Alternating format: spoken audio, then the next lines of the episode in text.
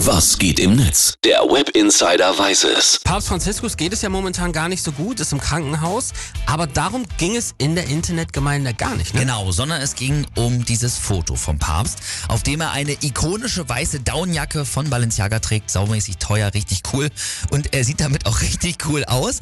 Das Internet ist total ausgerastet, aber nicht, weil der Papst irgendwie zum Beispiel Kirchengelder rausgeschleudert hat oder jetzt irgendwie ein Fashion-Icon ist, sondern weil das Foto nicht echt war, sondern von einer künstlichen Intelligenz erstellt. Das ist ja momentan sowieso ganz großes Thema. Du hast mir das Foto auch gezeigt. Erstmal ist es natürlich wirklich witzig, aber auf dem zweiten Blick vor allem gruselig, weil es täuschend echt aussieht. Ja. Und wieder muss man sich da fragen, wo sind denn die Grenzen jetzt für diese KIs? Ja, es ist schon echt krass, wie hochentwickelt die KIs momentan sind und was wir da benutzen, ist ja noch nicht mal das, was in den Laboren gerade Ja. ne?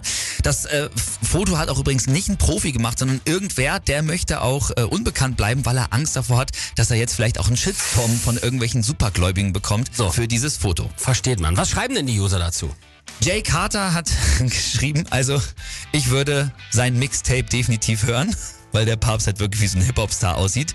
Dann der User Lucayo, der schreibt, wenn die Kirche jetzt Humor hätte, dann würde sie was draus machen. Oder wenn die Kirche zum Beispiel clever wäre, dann könnte man mit sowas ja vielleicht auch Spenden sammeln. Vielleicht wirklich den Papst mal so eine Jacke tragen lassen und dann versteigern. Aber hm, ist halt eben die Kirche. Bitter. Und der Postillon auch sehr gut, weil jetzt eh alle die Fotos für Fake halten. Papst gönnt sich wirklich teure, geile Winterjacke. Sehr schön. Aber ey, mal im Ernst, man weiß ja jetzt wirklich gar nicht mehr, was man da glauben soll und was nicht. Ja, es gilt wirklich immer mehr. Man muss ganz genau hinschauen im Netz, bei Fotos, aber auch schon bei Videos.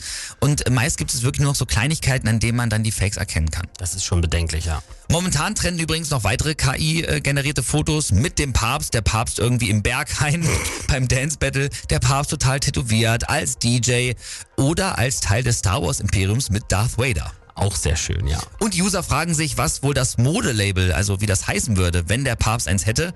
Hier am meisten äh, Votings haben bekommen Priest 17, Pimp Francis und Pontiflex. Pontiflex, sehr gut. Und der User Adrian Krug schreibt noch, man kann ja sagen, was man will, aber der Papst hat jetzt auf jeden Fall ein paar geile Bilder für sein Tinder-Profil.